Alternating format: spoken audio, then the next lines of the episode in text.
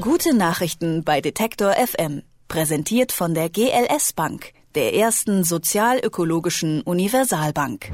Wissen Sie eigentlich, was Nesselmuster sind? Wie man einen Entwurf für ein Kleid plottet? Woher man Stoff bekommt? Wer Mode machen will, kann das lernen oder studieren, doch wie der Job dann funktioniert, das weiß man damit noch lange nicht. Und dann kommen da noch all die ethischen Fragen. Wie kann man ökologisch produzieren?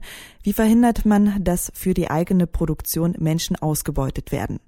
Commonworks ist eine Firma, die Antworten auf all diese Fragen hat. Sie haben gute Kontakte zu Stoffverkäufern, sie haben teure Maschinen, sie können aus Entwürfen Schnitte machen und aus Schnitten Muster und die dann an Models ausprobieren. Kurzum, sie können all das, was für einen Einzelkämpfer nur schwer zu machen ist.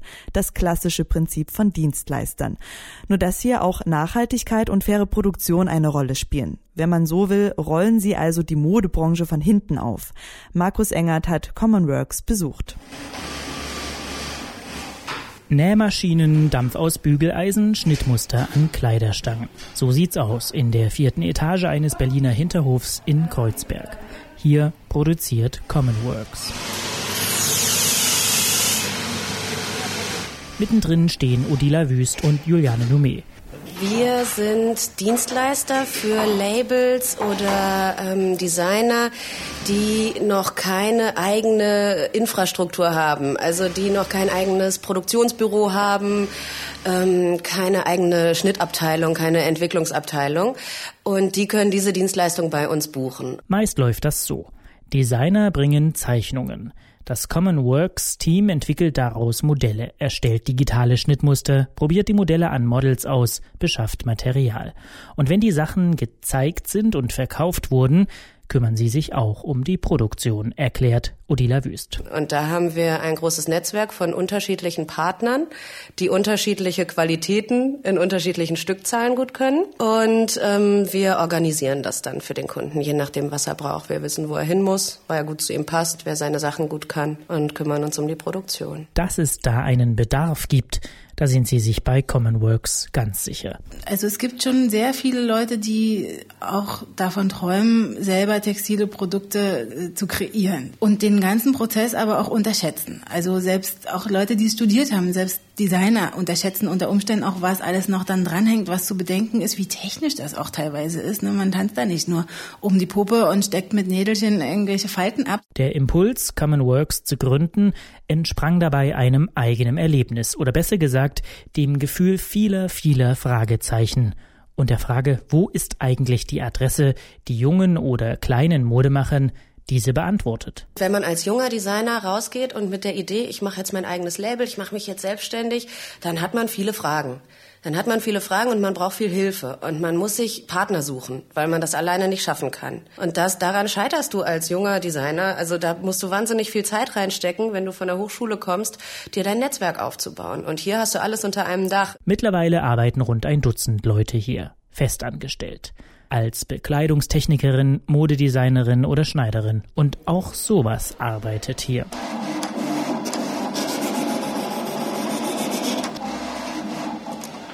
Ein Plotter. Das kann man sich vorstellen wie einen riesigen Drucker, so lang wie eine Tür, der schreibt auf eine riesige Papprolle Muster und schneidet sie aus. Spezialmaschinen sind teuer. Für den Plotter wurde ein Kredit aufgenommen. Festanstellungen, Kredit, kurzum, das Ganze ist mittlerweile weit mehr als nur eine nette Idee, sagt Juliane Dumé. Das hat dann so eine Seriosität bekommen und die mündete dann eben auch in Festanstellungen, also in einer, in einer Unternehmensgründung, weg von so einem losen Netzwerk hin zu tatsächlich auch eine GmbH-Gründung äh, mit Einlagen und eben auch mit Festangestellten. Und das ist jetzt schon keine Spielwiese mehr. Das ist die Kunden sind kleine Einzeldesigner, aber zum Beispiel auch Firmen, die sich Unternehmensbekleidung machen lassen. Jüngster Auftrag aus diesem Corporate Fashion Bereich, die Kleidung, die am deutschen Expo-Pavillon getragen wird. Die Weltausstellung in diesem Jahr hat Nachhaltigkeit als Programm. Common Works auch. Na, zum einen beim Material dass es ja mittlerweile viele Materialien gibt, die eben nicht mehr so giftig sind wie viele andere. Da gibt es ja unterschiedliche Textilsiegel, die auch unterschiedliche Dinge bewerten, unterschiedlich streng. Da kennen wir uns ganz gut mit aus und da versuchen wir immer, diese Lieferanten ranzuziehen und das auch unseren Kunden weiterzugeben und denen das auch teilweise, ich sag mal, unterzuschieben. Einfach dadurch, dass man es anbietet, dass man ein Material anbietet, was ähm, ökologisch korrekt gefärbt ist, zum Beispiel einfach nur, wenn dem Kunden das gefällt, dann kann er ja das nehmen und dann ist es auch schon wieder besser. Auch bei der Produktion versucht Commonworks fair zu sein. Menschenunwürdige Bedingungen in Massenfabriken voller ausgebeuteter Textilarbeiter nicht ihr Ding. Das gefällt hier keinem. Das finden wir alle super blöd. Wir haben keine Lust, dieses Geschäft zu ähm, befüttern und da mitzumachen. Und deswegen ähm, arbeiten wir auch mit Lieferanten in Deutschland, in Polen, in der Türkei zusammen. Wir fahren hin, wir äh, kennen die, wir haben engen Kontakt zu denen, wir wissen, wie die arbeiten, wir wissen, wie es da aussieht. Wobei zur Wahrheit auch gehört, wer so arbeitet, ist am Ende teurer. Und so müssen Sie sich auch bei Commonworks überlegen, was Ihre Kunden bereit sind zu bezahlen. In Zeiten, wo T-Shirts für drei Euro beim Discounter hängen weil es es einfach gibt, ist es eben auch schon so im Bewusstsein äh, so eingebrannt und das ist schon schwierig, auch teilweise für unsere Leistungen, das zu realisieren, was, was eigentlich nötig wäre, damit auch wir zum Beispiel auch nur faire Löhne bezahlen können. Und da, das ist schon schwierig. Bei uns landen schon auch Leute, die es tatsächlich selber in Asien versucht haben und das ist nicht so einfach. Es ist ja auch, es ist eine Kommunikationsfrage auch, es ist eine Herausforderung, es gibt eine Zeitfrage, das dauert einfach auch äh, und es ist eine kulturelle Geschichte und wenn man jetzt zum Beispiel als Berufsanfänger kommt, kommt oder auch gerade ein Label gegründet hat, dann schüttelt man das auch nicht so aus dem Ärmel, nur weil man es mal im Fernsehen gesehen hat.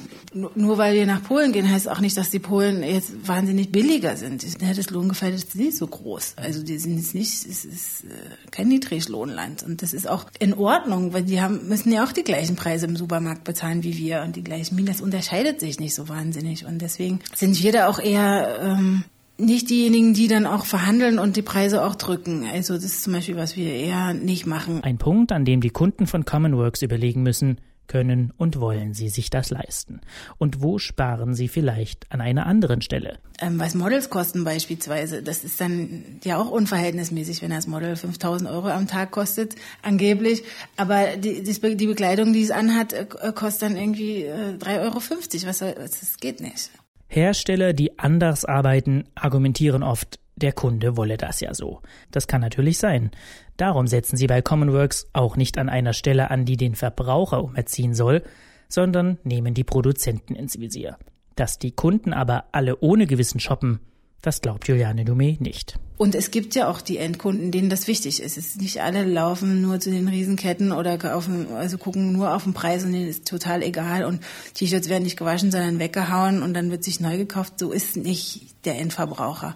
Da muss, die muss man nur finden und du musst sagen, hallo, hier bin ich und meine Sachen sind nachhaltig und die kannst du auch ein paar Saisons anziehen und die, die, die mit denen wirst du deine Freude haben. Das gibt's auch tatsächlich und Leute sind auch dankbar dafür, dass sie eben diesen Zirkus nicht mitmachen müssen sagt Juliane Jume.